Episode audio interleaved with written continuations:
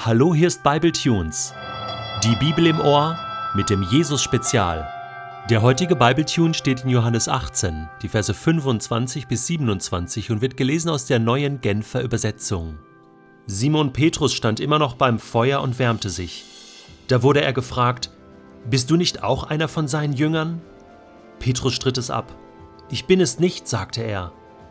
Einer der Diener des hohen Priesters, ein Verwandter des Mannes, dem Petrus das Ohr abgeschlagen hatte, sagte, Habe ich dich nicht dort im Garten bei ihm gesehen?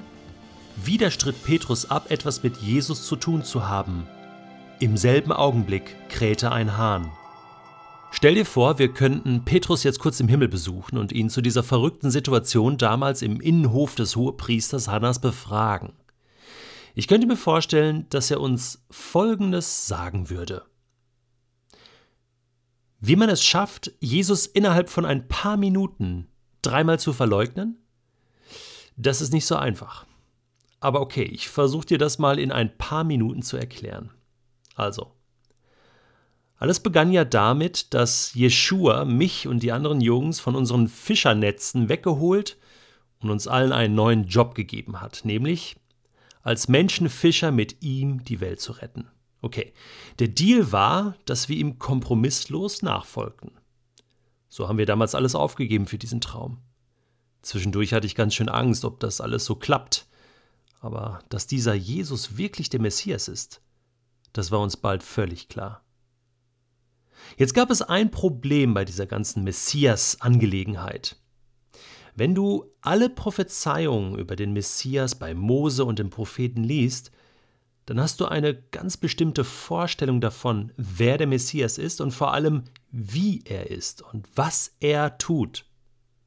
Und für mich und die Jungs war völlig klar, dass Jeshua der neue König Israels ist, der den Laden in Jerusalem so richtig rocken wird. Ein Beweis dafür war, als er da mit dem Esel nach Jerusalem reinreitet und dann direkt als Gottessohn persönlich den Tempel ausmistet.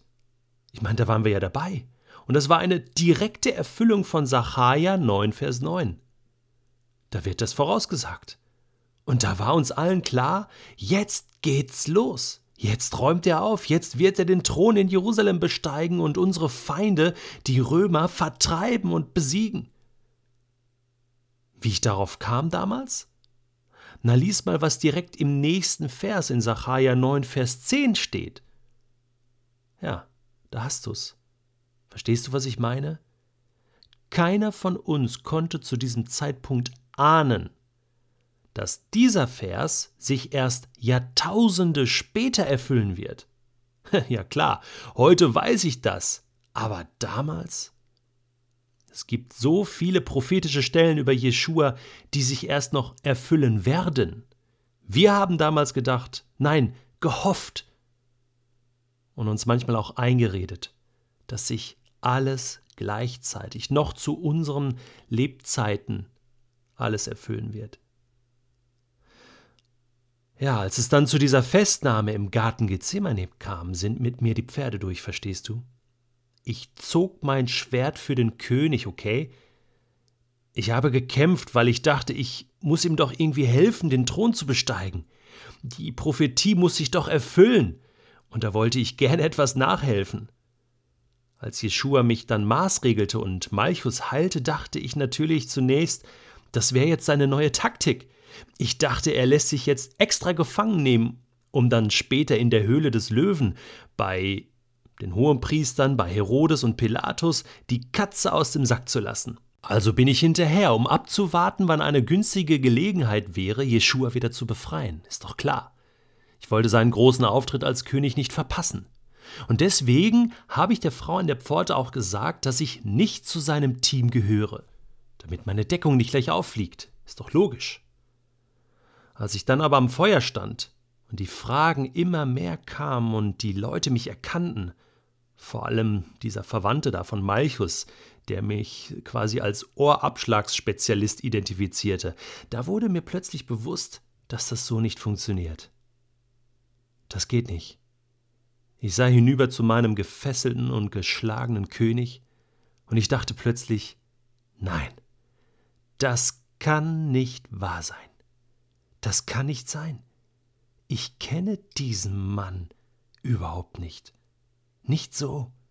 Das kann nicht der Messias sein. So nicht, nicht mit mir.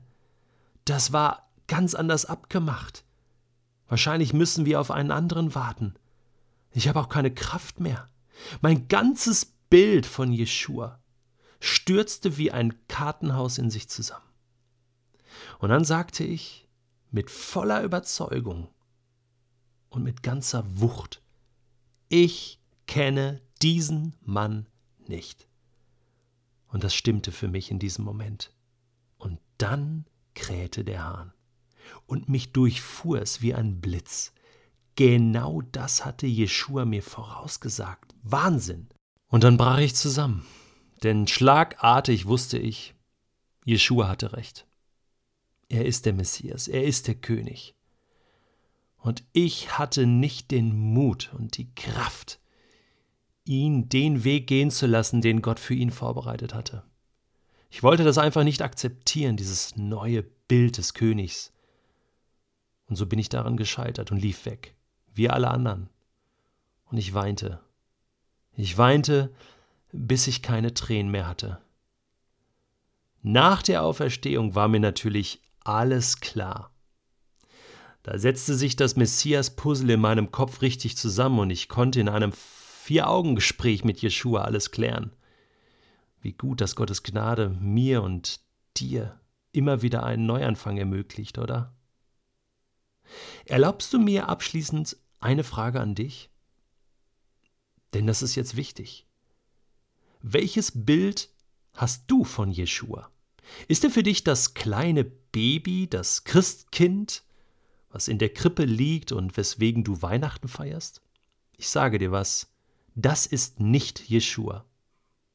Oder ist er für dich der Mann am Kreuz, blutig geschlagen, machtlos, wehrlos? Ich sage dir, auch das ist er nicht mehr. Es ist nicht wichtig, was Jesus alles war. Es ist einzig und allein wichtig, wie er jetzt ist. Und soll ich dir sagen, wer er ist? Er ist der König der Welt. Er regiert zur Rechten Gottes im Himmel. Er ist der Auferstandene, der allen Menschen Versöhnung mit Gott und das Leben bringt. Wenn du ihn jetzt in seiner Macht und Herrlichkeit sehen könntest, wie mein Freund Johannes ihn in seiner Offenbarung beschreibt, dann würdest du anders leben. Wirklich. Und du würdest niemals, niemals, wie ich, den Fehler begehen, ihm auch nur einen Moment deines Lebens den Rücken zuzukehren. Ich wünsche dir von Herzen und bete für dich, dass dir das niemals passieren wird sei mutig, dem wahren König Jesus zu folgen